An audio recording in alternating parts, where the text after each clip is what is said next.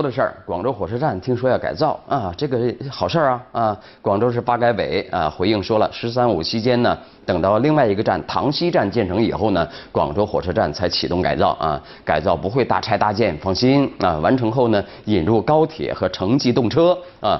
呃，普通列车将主要转移到那个塘西站啊。发改委说了，呃，广州火车站改造以后呢，啊，普速车整体外迁到塘西，啊，引入高铁和这个城际呃动车，只保留少量普速车，不再办理货运。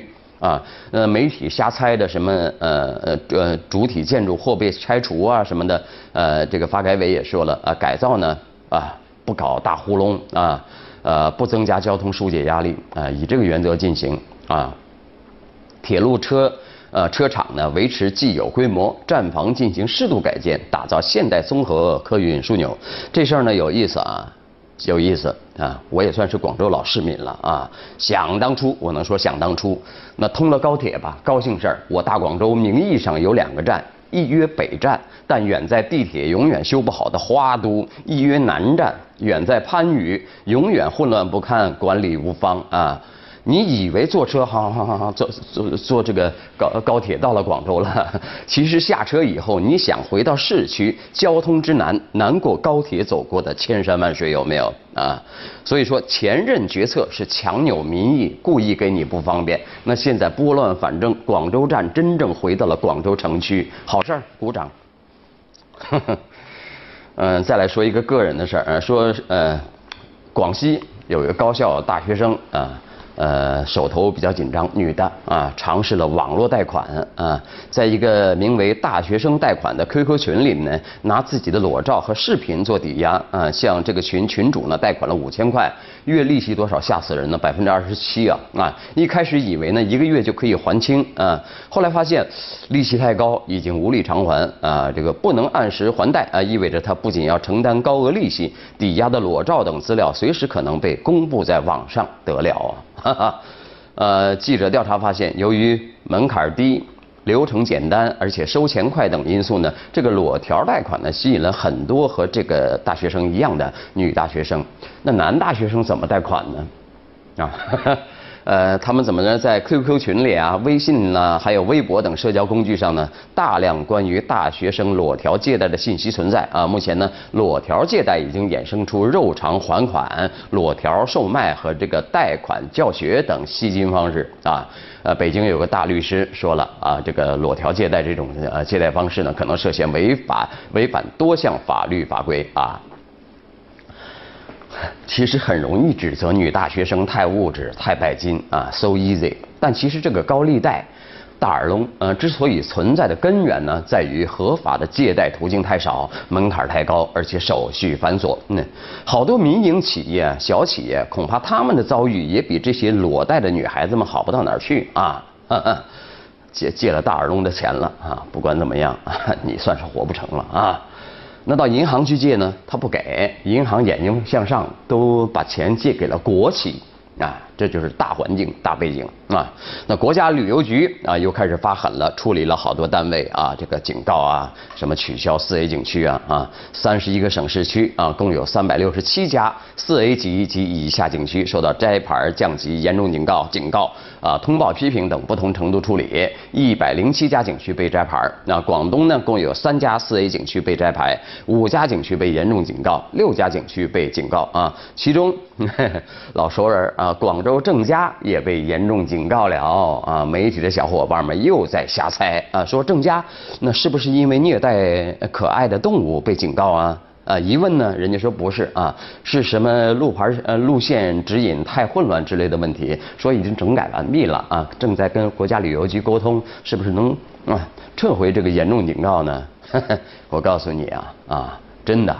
啊，就是说这个路牌混乱吧，我害怕进任何大商场啊，那进去像迷宫，根本找不到路，我就恨不得怎么着呢？带条狗，它一路尿着，我们一路逛啊，就不会迷路了啊。那是不是商场故意要把呃人给搞晕呢？我与人为善的想，不至于的啊。有一回我参加活动，就在郑家呢，工作人员都和我一起迷路了，他都不认路了。你看啊，有心得，什么心得呢？凡是自己闹不明白方向，不知道自己究竟想干什么的人呢，他根本就不可能给你指出一条明道来。你想想，是不是这个道理？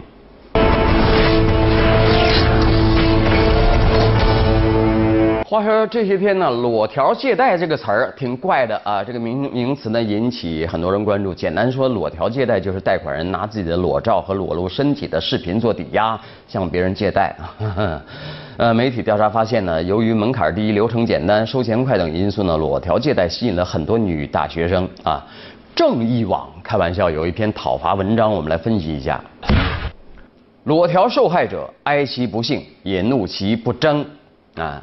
就骂这些女大学生们，不争气哈。啊，呃但是呢，这个文章呢一开头呢还是比较客观的，呃，说了一下背景，说了这个，呃，对于放贷的不法分子呢，公安机关已经依法介入啦，啊，相信随着调查的深入和司法机关的介入呢，啊，不法分子必将受到法律的严惩，啊，不过对于那些深陷裸条借贷泥淖的受害者来说呢，呃，其不幸遭遇尽管值得同情，但是我们想说的是，受害者自身存在的普遍性问题呢，也必须正视和重视，啊，首先，裸条借贷的不正当性是显而易见。啊，与那些披着合法外衣或游走在法律边缘打擦边球的犯罪手法不同啊，裸条借贷或裸条放贷的违法性是很明显的啊，在这种所谓的借贷形式当中呢，用来抵押的不是个人信用或者可抵押的财物，而是个人的隐私。那这种做法呢，不但是对法律的忤逆，也挑战了道德的底线呢，对不对？身体怎么可以用来做本钱呢？对不对？啊，更值得警醒和。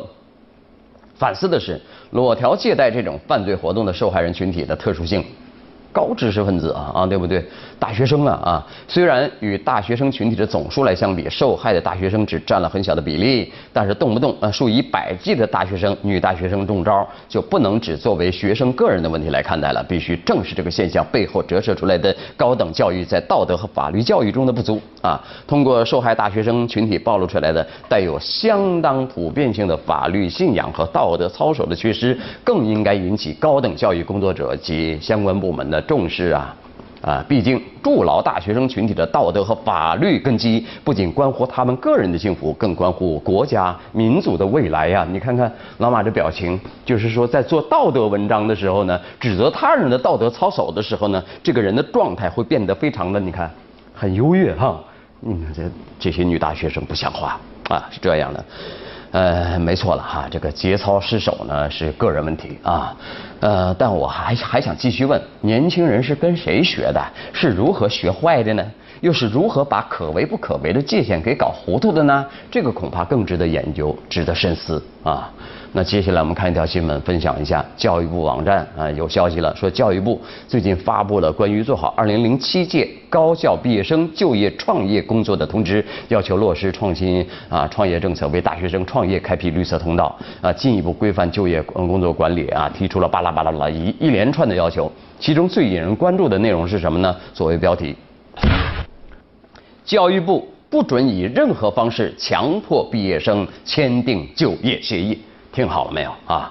那通知的内容有很多嘛啊，十多条，那基本上都是针对学校当局的啊。有时候我就会想哎，啊，这个事情得做得多烂呢，才让我们教育部操这么多的心呢？写得好细呀啊！其中第十三条呢这样说，那进一步规范就业管呃工作管理。各地高校各高校要严格按照就业统计工作要求，通过全国高校毕业生就业管理系统及时上报更新就业信息，确保数据真实准确啊！认真落实就业签约四不准要求啊！不准以任何方式强迫毕业生签订就业协议和劳动合同。不准将毕业证书、学位证书发放与签约挂钩，不准以护党呃托管为由劝说毕业生签订虚假协议，不准将顶岗实习、见习证明材料作为就业证明材料，不得发布含有歧视性内容的招聘信息，严密防范招聘欺诈、求职陷阱等等啊。另外还要确保校园招聘等安全活动啊安全有序，防止挤踏等意外事故发生等等。你看，哎。面面俱到啊，严丝合缝啊啊！尤其是你看，不准以任何形式这几个字，呃，经防嗯经常出现在这个官官方的文件里面啊，呃，说明什么呢？说明啊，虽然虽然呢很多事情都是早已明确的，对不对啊？不能签假协议嘛，你这个呃高校嘛，那么高级的地方怎么能作假呢？但是各大高校早就在长期实践当中发明了、创造了太多的各种方式啊。所以说呢，你看，为了达到某种目的，用太多的方式和手段，简而言之，那就是不择手段啊。呃，刚才不是提了一嘴吗？问学生们是如何学坏的吗？你看这些大学。啊，为了给自己脸上贴金啊，这个就业率高，说说明他的教育有成效啊，然后就可以继续骗那些新生报道啊，对不对？他不择手段的强迫学生签虚假就业协议，这就是典型的教坏学生的恶劣示范啊。呃，由此想来，类似的例子太多太多了，从小学到大学，弄虚作假有没有？说谎舞弊有没有？这些示范啊。我再用一个成语，叫不胜枚举啊！稍后你来我往。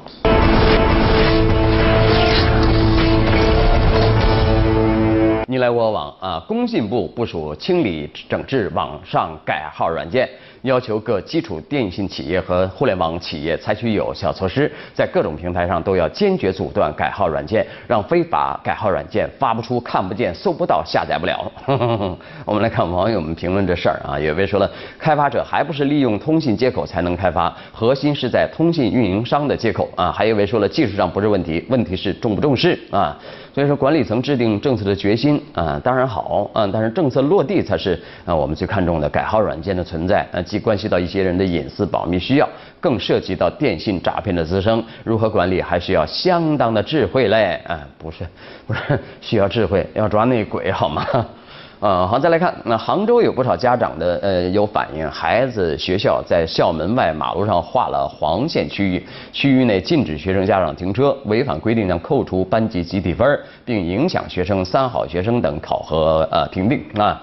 家长们觉得，呃自己再怎么样不应该惩罚孩子呀。我们来看网友们的观点，有位说了。